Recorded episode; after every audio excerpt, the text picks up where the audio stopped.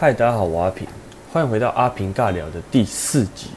这一集呢，我想要讨讨论一款我期待了很久，但是发售之后我玩了却让我大失所望的游戏，那就是《最后生还者二部曲》《The Last of Us Part Two》。那我接下来要讲的是非常主观啊，有带人带有个人意见的游玩心得，而且有大量的剧透，所以如果你是还没有玩或者还在玩的，那建议这一集就跳过吧。那我们阿平尬聊这今天就到这里结束了，我们下期再见，拜拜。好，回来了。那相信大部分有玩过的人应该也是这么觉得啦，觉得很失望。我等了这么久，就给我了这一款完全不符合这个价值的东西。但我觉得玩皮狗就是这个游戏的游戏的制作公司可能也知道会有这样的反应，但还是这样做了。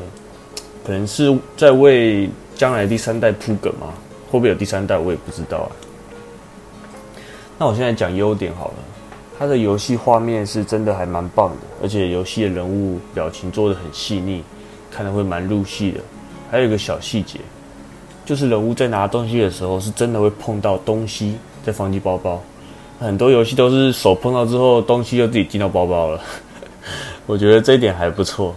还有在跟敌人打架时，不管是你暗杀或是直接开干，游戏营造的紧张感都是很足够的。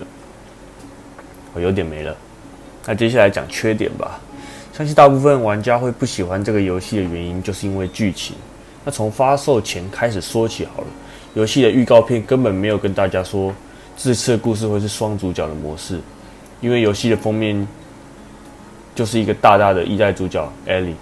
那预预预告片也是都是艾莉跟 Joe 的，那在他的预告片也有让 Joe 出现，让玩家以为这次也是 Joe 跟艾莉的冒险，结果到了游戏里面却是不同人出现，整个很失望，有种被骗的感觉。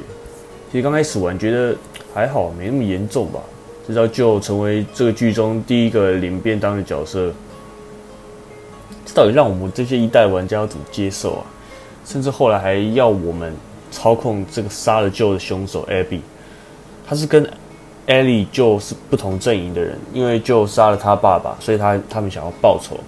那就这样，他乔就被他遇到之后，二话不说就直接把他给杀了。那所有玩家们当时应该都很崩溃吧？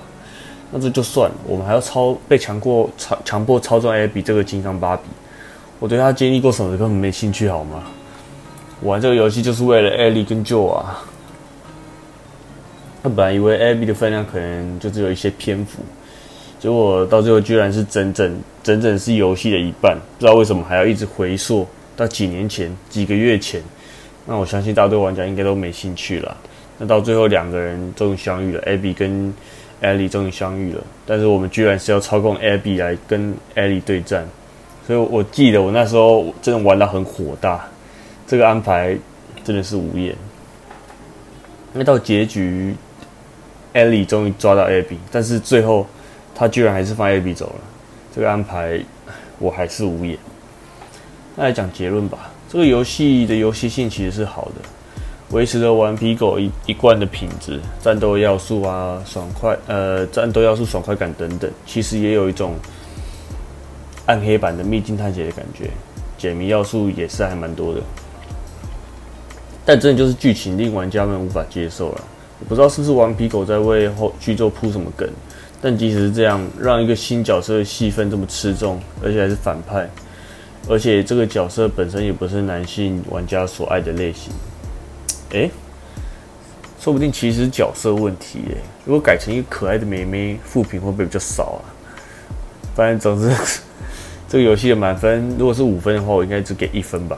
一分是游戏性跟一些小细节啊，其他没给四分就是剧情啊，真的很可惜。但是我还我还是要说，这只是我个人的意见而已。你们的想法是什么？我不不太知道。那么今天的阿平尬聊就到这里结束了。如果你有想跟我一起讨论剧情或有什么看法的话，欢迎寄信到我的信箱哦。那我们下集再见，拜拜。